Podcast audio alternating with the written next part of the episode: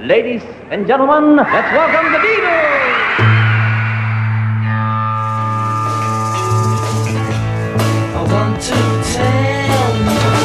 About the Beatles, der Podcast zu den Fab Four mit Malte Asmus. It's great, it's sold, it's the bloody Beatles, shut up.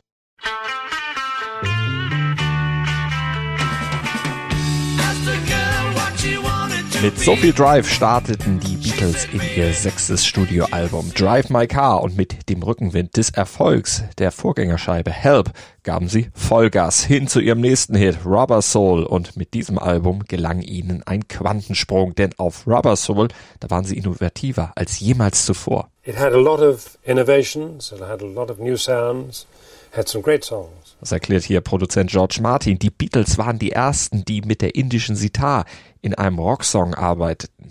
Sie nutzten auf Rubber Soul ein Fuzz-Bass und sie erforschten die Möglichkeiten ihres Studios weiter und immer weiter. We finally took over the studio. Das erklärt John hier, denn sie hatten bemerkt, dass das Studio einfach mehr war als nur der Zwischenstopp auf endlosen Tourneen, sondern es war der Ort, an dem sie genau den Sound schaffen konnten, der ihnen im Kopf herumging seit sie durch ihre US-Touren ihren musikalischen Horizont enorm erweitert hatten. Da hatten sie viel dazugelernt und einiges, was sie da aufgeschnappt hatten, das wollten sie unbedingt auf Vinyl bannen. Ein bisschen Motown hier, der Folkrock von Bob Dylan da, aber eben alles nicht gecovert, nicht dreist kopiert oder geklaut. Sie fügten diese Einflüsse ihrem eigenen Stil hinzu, textlich und musikalisch. Ach ja, zu Kopfe war ihnen zu der Zeit auch erstmals ja etwas anderes noch gestiegen. Sie hörten plötzlich Klänge, die sie zuvor noch nie gehört hatten, erklärte John George später. Und Lennon bezeichnete das Album ja nicht ohne Grund so. Rubber Soul was the pot album. Beflügelt von Marihuana, mit dem Dylan sie in den USA zusammengebracht hatte, schufen die Beatles in nur vier Wochen bzw. 113 Studiostunden ein Album, das als Gesamtkunstwerk zu verstehen ist obwohl es 14 eigenständige Songs enthält. Aber trotzdem klingt es wie ein Album, eben nicht wie drei potenzielle Singles und elf Füller, sondern wie ein Album voller annähernd gleich guter Songs und damit wirklich wie ein Gesamtkunstwerk. Und die Beatles trafen damit einen Nerv bei Fans, Kritikern und vor allem auch bei Musikerkollegen. Und sie traten einen kreativen Konkurrenzkampf los mit Brian Wilson und den Beach Boys. I heard Rubber Soul and as soon as I heard it, I went to my piano started writing Pet Sounds, you know which inspired the Beatles to do Sgt. Pepper. Rubber Soul, Inspirationsquelle für Pet Sounds von Brian Wilson und den Beach Boys und dieses Album wiederum inspirierte die Beatles dann zu Sgt. Pepper, alles Meilensteine der Musikgeschichte, aber heute geht's um den ursprünglichen Grundstein, um Rubber Soul und um den zu schaffen, dafür hatten die Beatles wie immer nicht gerade üppig Zeit. Schon vier Monate nach Help musste schließlich schon der nächste Longplayer der Beatles in den Läden stehen, denn das Weihnachtsgeschäft 1965, das wollte die EMI natürlich gerne ausnutzen. Aber diesmal waren die Rahmenbedingungen für die Jungs etwas besser, denn die Beatles hatten ausnahmsweise gerade mal keine Tourneeverpflichtung. Es standen keine Konzerte an, nicht einmal Filmaufnahmen, TV- oder Radiotermine kamen ihnen in die Quere. Sie konnten sich voll und ganz auf ihr neues Album konzentrieren. Und das war ein Luxus, den hatten sie vorher so noch nie gehabt. Und so hatten sie eben auch Zeit, die Möglichkeiten, die ihr Studio bot, endlich einmal genauestens unter die Lupe zu nehmen und selbst auch zu experimentieren. Now play major. Can't have baby loud. That's what I've been playing. And all the good things that no, we, we just we're, we're getting better technically and mu- musically. That's all. I mean, we finally took over the studio. I mean, in the early days, we had to take what we were given, you know, and we had to make it in two hours or whatever it was, and one three takes was enough, and and we didn't know about you can get more bass and do. We learned we we were learning the technique and rubber soul. We were sort of more precise about making the album. Und sie lernten so unter Anleitung von George Martin schnell und probierten sich aus und bewiesen, dass ein Studio eben mehr ist als ein Zwischenstopp auf endlosen Tourneen. Ich hatte es vorhin schon mal gesagt, mit neuen Sounds und vor allem auch neuen Instrumenten kamen sie um die Ecke. Paul McCartney, der stellte für einige Songs sogar seinen geliebten Höfner-Bass in die Ecke und wechselte auf einen Rickenbacker 4001. Den hatte er sich nach dem Hollywood Bowl Konzert der Beatles zugelegt und der brachte jetzt einen völlig neuen Klang in den Bass. Denn der Höfner, der ist hohl in, hat daher einen ganz anderen Sound als der Rickenbacker, der ja einen festen Körper hat. Und auch die Basslinien, die veränderten sich. Paul hielt mit ihnen nicht mehr nur den Takt und sorgte für eine solide Basis für die Harmonien, sondern er ließ den Bass richtig grooven, so im Stile der Four Tops, also so wie die US Soul Band aus Detroit. Oder er setzte ihn eben bei Think for Yourself ganz neu ein. Er spielte ihn durch eine Fassbox ein.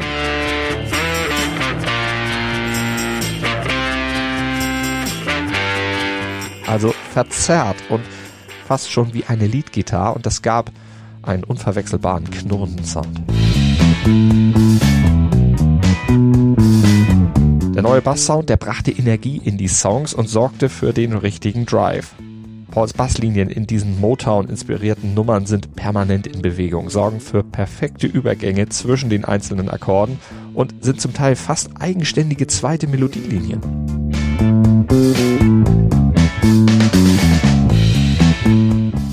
Und auch George Sound auf Rubber Soul ist ein ganz anderer. Spielt hier nämlich zum ersten Mal auch eine Fender Stratocaster und bei Drive My Car sogar den identischen Part wie Paul auf dem Bass. Die beiden doppeln das Main Riff. So ist zum Beispiel auch auf Otis Reddings Respect passiert. Also auch das ein Sound, den sie in den USA aufgeschnappt haben.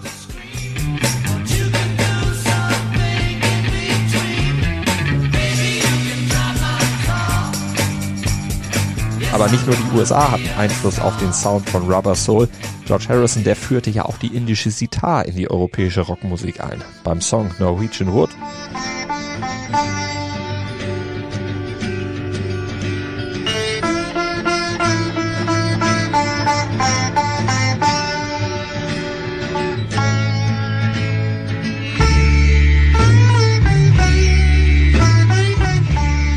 When we were working on Norwegian Wood, it just needed something. I just picked the sitar up and kind of found the notes and I just kind of played it. Zu Norwegian Wood, da kommen wir gleich noch etwas genauer, denn nicht nur die Instrumentierung, der Klang der Beatles veränderte sich auf Rubber Soul, auch das Songwriting, speziell die Texte. Das war eine Entwicklung, die bei Help ja schon angefangen hatte und sich jetzt weiter fortsetzte weg vom poppigen Boy Loves Girl Kram und noch mehr hin zu Dylan-eskeren Texten, wie schon bei Help oder bei You've Got to Hide Your Love Away auf Help. Vor allem John Lennon tat sich hier hervor für Rubber Soul, der schrieb er einige seiner besten Nummern überhaupt und es sollte das letzte Album sein, auf dem seine Songs dominierten, auf dem er musikalisch die Richtung der Beatles vorgab. Ab dem nächsten Album übernahm dann Paul das Kommando immer mehr, aber bleiben wir erstmal bei Rubber Soul, Nowhere Man. Das ist zum Beispiel ein gutes Beispiel für Johns Beiträge zum Album.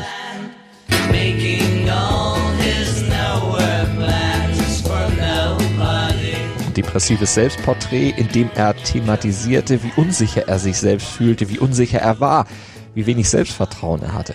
Er habe dann einfach da gesessen, versucht einen Song zu schreiben über sich selbst, wie er eben da saß und nichts tat. Und da floss ihm Nowhere Man einfach so aus der Feder.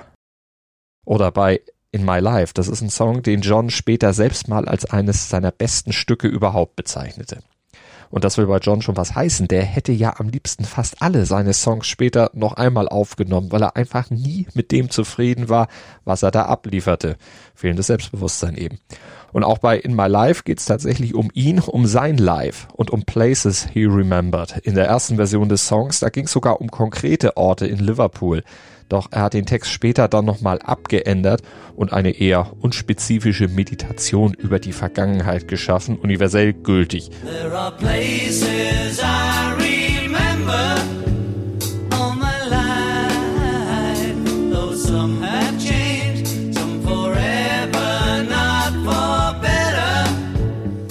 Bei der musikalischen Umsetzung dieses Stücks bekam er dann Hilfe von George Martin. Der hatte sich nämlich für das Solo etwas Spezielles überlegt, erzählt er hier den Kollegen von Reading in the Years. Um, when John brought me the song in my life, I thought it was a lovely, lovely song, and it's one of John's gentler songs, and I think the words too are terrific. And um, so we recorded the song, and as we did quite often, we left a hole for a solo. We often did that, and we'd say, well, we'll fill it in with whatever, you know. And what do we do with this one then? And you know, you can't keep putting guitars in solos. You had to think of other ideas.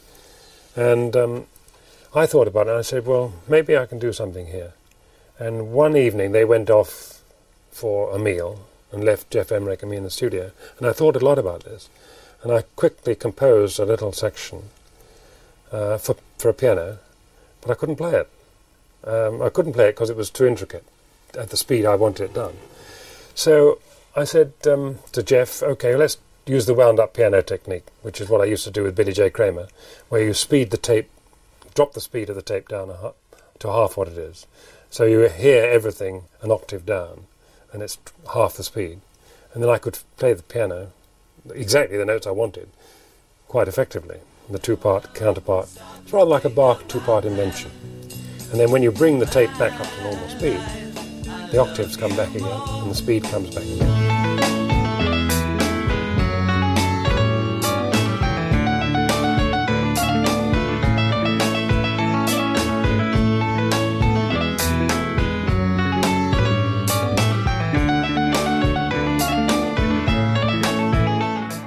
Sounds rather like a harpsichord.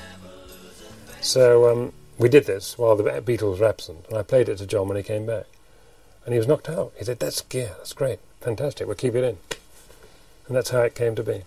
So I've got a little bit of a Beatle comp a composition on the Beatle composition. George Martin brachte also Bachartige, Barockeinflüsse in das Album ein und dank George Harrison wurde es dann ja auch wie gehört noch etwas exotischer. Norwegian Wood, das Stück mit der Sitar, das wohl am meisten von Dylan inspirierte Stück auf dem ganzen Album. He, as he sang it to me, I once had a girl, or should I say, she once had me. And he looked at sin. And I never really thought too much about it, but I thought a lot of about it about it later on when he and Sin split up. Because those opening words really do sum up an awful lot. Das hat George Martin Jahrzehnte später erzählt, diese Geschichte, wie er zum ersten Mal von dem Song hörte und bei dem Text ja, so ein bisschen stutzig wurde, denn es ging tatsächlich darum, dass John in diesem Song besingt, wie er seine Frau betrogen hatte. Er singt über eine Affäre, die er hatte zu der Zeit und darüber wollte er eben schreiben, aber so, dass es Cynthia, seine Frau, eben nicht bemerkte. Das war seine Art, sein Inneres in Songs nach außen zu bringen. Aber eben auf so verklausulierte Art, dass es nicht beim ersten Hören dann tatsächlich auch einem wie Schuppen von den Augen fiel. George Martin hat es eben auch erst Jahre später dann verstanden. Und das lag eben auch an dem sarkastischen Tonfall, so ähnlich wie bei Dylan. Und dieser Tonfall, der zieht sich durch Johns Songs insgesamt auf dem Album, findet sich aber auch in Pauls Stücken wieder, in denen er die Spannung nämlich in seiner Beziehung zur Schauspielerin Jane Asher thematisiert. I'm Looking Through You hatte er nach einem Streit geschrieben und wird im Text schon sehr, sehr deutlich. Und man ahnte damals vielleicht schon, dass diese Beziehung nicht für die Ewigkeit gemacht schien. I'm looking through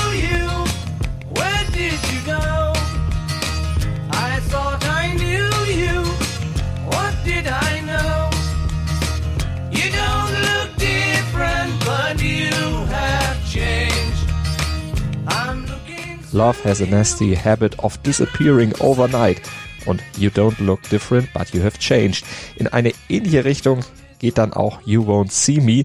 Paul schreibt über seine Frustration darüber, dass er Jane nicht erreichen konnte. Die hatte zu der Zeit ein Theaterengagement in Bristol und war für ihren Freund quasi kaum noch zu sprechen. When I call you up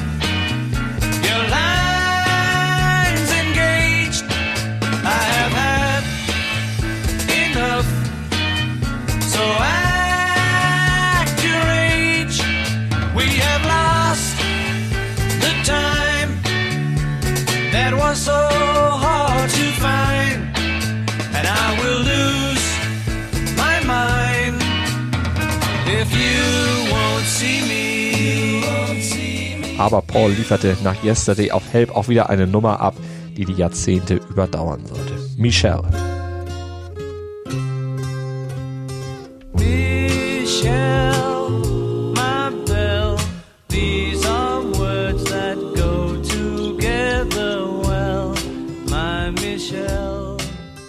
Eine Songidee, mit der er regelmäßig versucht hatte, auf Partys Frauen rumzukriegen, erzählt er hier. The song Michelle, which was just really just me at, at parties, mainly at art school parties. John went to art school, and so me and George were like the young kids who were kind of, you know, crashing the party. John would say, "Come, come along, all right." So we'd wear kind of black roll neck sweater to try and look very French. And I'd often take the guitar and sit in the corner and thinking, you know, some girl would go, wow. This French guy. Comment allez-vous? Oh. we, you know. But um, never happened. No. None of that ever happened. But years later, John did say, "Remember that crazy little French thing you had?" He said, "You should finish that." So I finished it. Auch George ist mit zwei Nummern auf dem Album vertreten und demonstriert, wie sehr er sich als Komponist und Texter weiterentwickelt hatte. Think for Yourself und If I Needed Someone. So eine Nummer in Richtung der Hollies.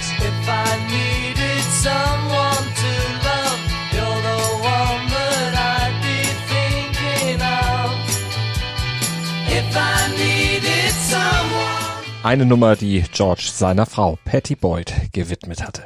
Und auch Ringo schrieb mit John und Paul zusammen sogar einen Song, What Goes On. Das ist der einzige Song der Beatles überhaupt, der als Lennon McCartney Starkey in den Credits auftaucht. Eine alte Rockabilly-Nummer, die John und Paul schon zu Quarryman-Zeiten geschrieben hatten. Und zusammen mit Ringo haben sie dann später den Text noch etwas aufgearbeitet. Und hier hat Ringo, wie er selbst in seiner typischen Art dann sagte, fünf Worte beigesteuert und danach nichts mehr für die Beatles getan. Typische Ringo-Antwort. Aber Rubber Soul, woher kam der Name eigentlich und was soll er bedeuten, John? Oh, that was Paul's title. It's like Yeah Blues, I suppose, you know. Main, meaning English soul, you know. Rubber soul, I suppose. Just a pun. Nothing, there's, see, there's no great mysterious meanings behind all of this. It was just four boys, you know, working out what to call a new album. Typisch John, der gerne alle Verklärung und Überinterpretation seines Werkes weit von sich schob, dem Ganzen schon mal proaktiv entgegentrat. Paul gab dem Titel dann aber doch noch in seinen Interviews, typisch für Paul, eine etwas tiefere Bedeutung. Barry Miles, der Co-Autor von Paul McCartneys Buch Many Years From Now, der erklärte, Rubber Soul sei ein Wortspiel. Ein bisschen wie Beatles mit E und Beatles mit A und beziehe sich sowohl auf Schuhe mit Gummisohlen wie auch auf Soulmusik. Und Paul selber sagte später, der Titel käme von einem Zitat, das er in den USA gelesen hatte. Da hatte sich nämlich jemand beschwert, dass Mick Jagger Plastic Soul singe und daraus machte Paul dann Rubber Soul. Anyway, der Titel kam auf jeden Fall von den Beatles und auch die Covergestaltung hatten die Beatles dann selber in die Hand genommen. Das hatte John ja eingangs des Podcasts schon erklärt. Zum ersten Mal verzichteten sie dann auch darauf, ihren Bandnamen auf das Cover zu schreiben. War ja auch nicht mehr nötig. Die vier Pilzköpfe waren ja mittlerweile weltweit bekannt. Ihre Gesichter kannte wirklich jeder und für das Foto hatten sie dann wieder Robert Freeman beauftragt. Der sollte in Johns Garten ein paar herbstliche Fotos schießen, erklärt Paul hier in der Anthology. And we just had our new gear on the Polar Next and we did straight um, mugshots, four of us all posing.